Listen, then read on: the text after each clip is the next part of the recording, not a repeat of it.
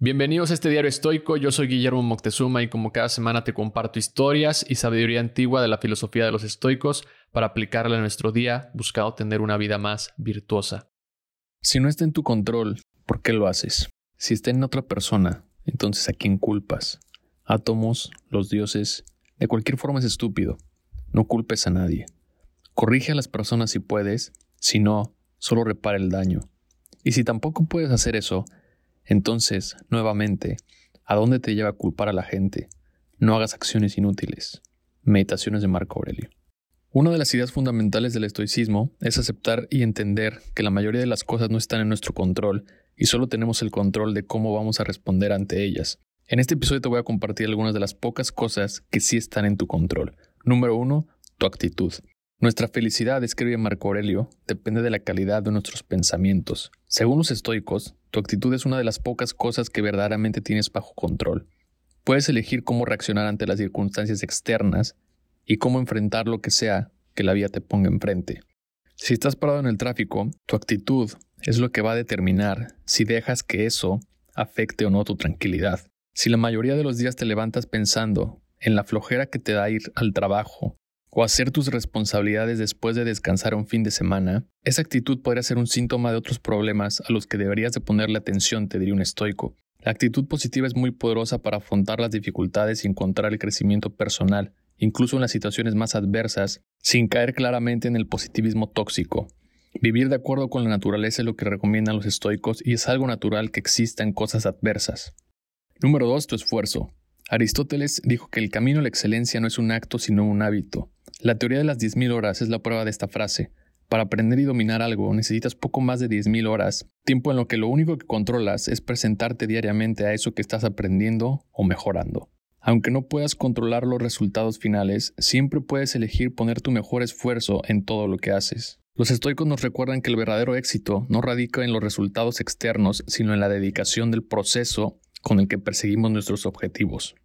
Número 3. Tus respuestas. Tus respuestas podríamos decir que son uno de los tenets del estoicismo. Pase lo que pase, y como pase, lo único que siempre vas a controlar es tu respuesta a esas circunstancias o consecuencias. Desde que nacemos aprendemos un comportamiento reactivo porque es la única manera de comunicarnos. Un bebé sabe que si llora, le dan de comer o le hacen caso.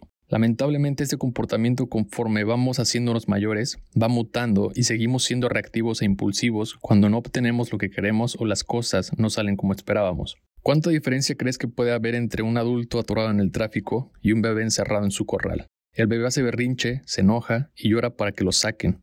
En el caso del bebé, pueden pasar dos cosas. Al llorar los padres lo sacan del corral y la otra opción es que deja de llorar hasta que su energía se agote porque nadie lo sacó.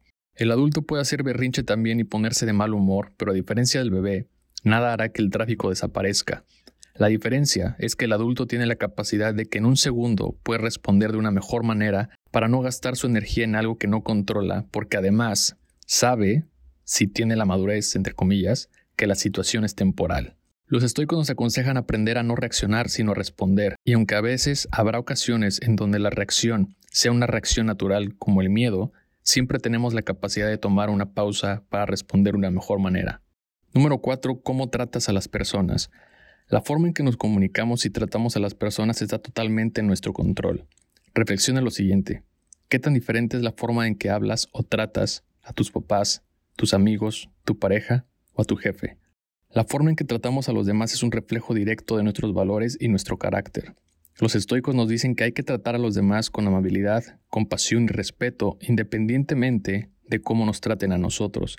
Séneca nos recuerda que la bondad hacia los demás es una expresión de nuestra virtud interior y además contribuye a la armonía y al bienestar social. Y número 5, cómo te tratas a ti mismo. La forma en que te trates a ti mismo es fundamental para tu bienestar físico, emocional y espiritual. Los estoicos nos aconsejan practicar la autocompasión, el autocuidado y la autoaceptación.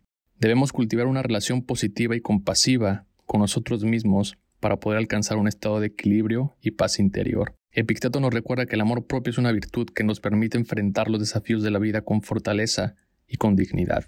La forma en que te hablas cuando cometes un error o has fracasado en algo es muy importante para continuar con tu proceso y sobre todo tu tranquilidad. En una ocasión, mientras caminaba por las calles de Roma, el estoico Cato, conocido como el estoico de hierro por su carácter inquebrantable, vio a un hombre hablarse de una forma muy dura a sí mismo.